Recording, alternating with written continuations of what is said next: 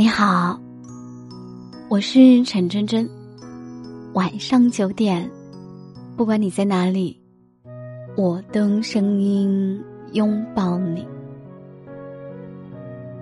成年人的世界，一边崩溃，一边自愈。我记得某一期的圆桌派有这样一句话：人其实最归根结底是两个东西最重要。能不能维持生活，顺不顺自己的心意？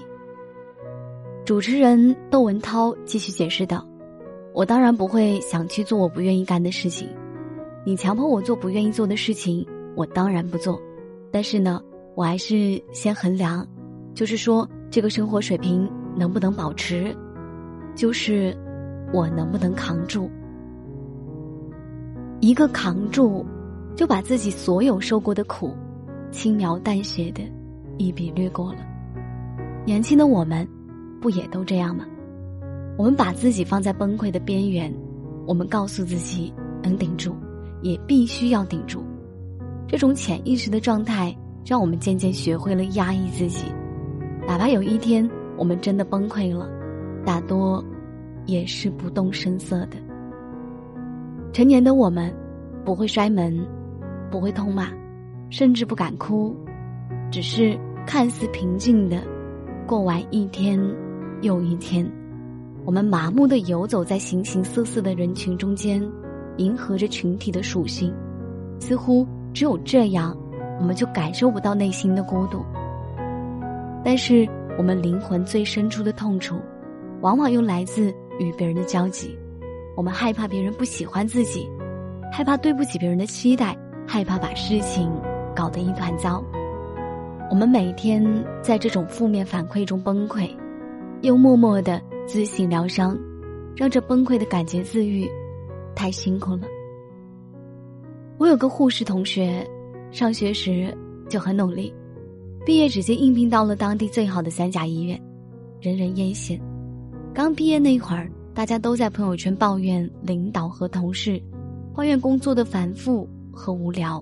但他几乎从来不抱怨。他很少分享自己的生活，即便要发，也是吃吃喝喝，或者跟家人外出，他也会像个小女孩一样追星。在旁人看来，他的生活有趣又富足。但最近的某个深夜，我突然刷到了他的朋友圈，他写道：“永远帮助别人，却救不了自己。”配图。是自己轻度抑郁的诊断书。原来护士的工作虽然看上去体面，但压力特别大，不仅要熬夜加班，还要面临病人的刁难。而她从上学起就是一位对自己要求极高的女生，这种理想与现实的落差把她彻底击垮。第二天，我再点开她的主页，发现她已经把这条朋友圈删除了，还更新了一条新的动态。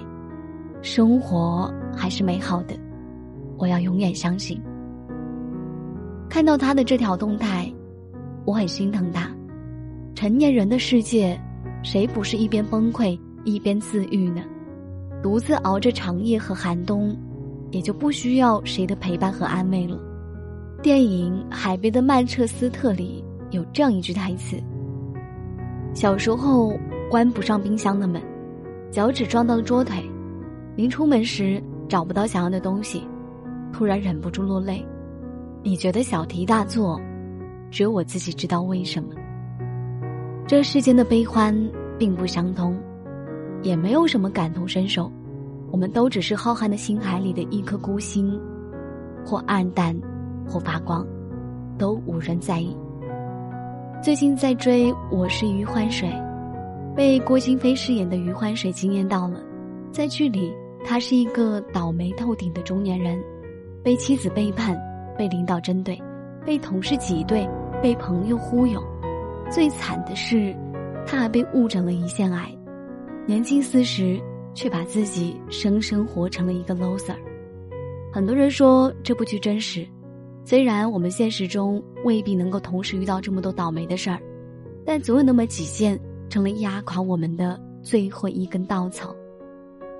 更令我动容的是，当得知自己患癌后，余欢水突然间活明白了，他先是硬气的找楼上正在装修的业主理论，接着态度强硬的把兄弟借自己的钱要了回来，还把所有的财产留给前妻，自己净身出户。他一辈子窝囊，却突然见义勇为，成了全市的大英雄，没有人敢再看不起他。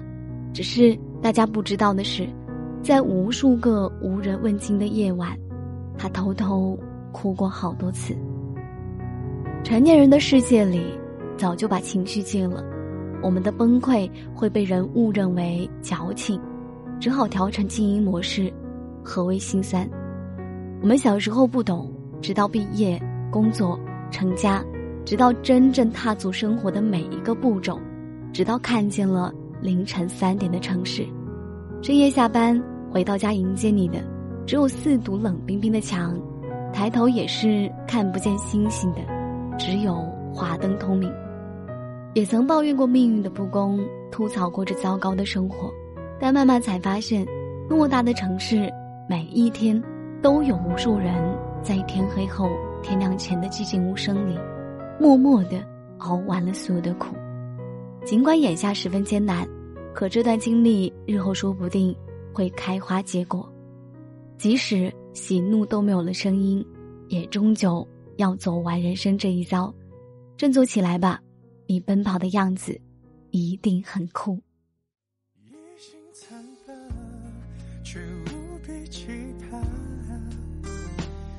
你的光发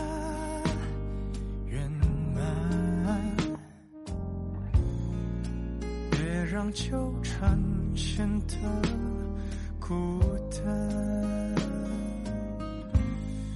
你肆无忌惮，你气成闹翻，用词刁钻，要观又干，爱本是两端。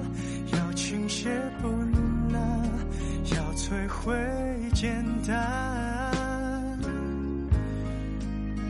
顺其自然，我表现勇敢，不缺填满，随意调侃，爱会变习惯，维护着喜欢，自愈的快感。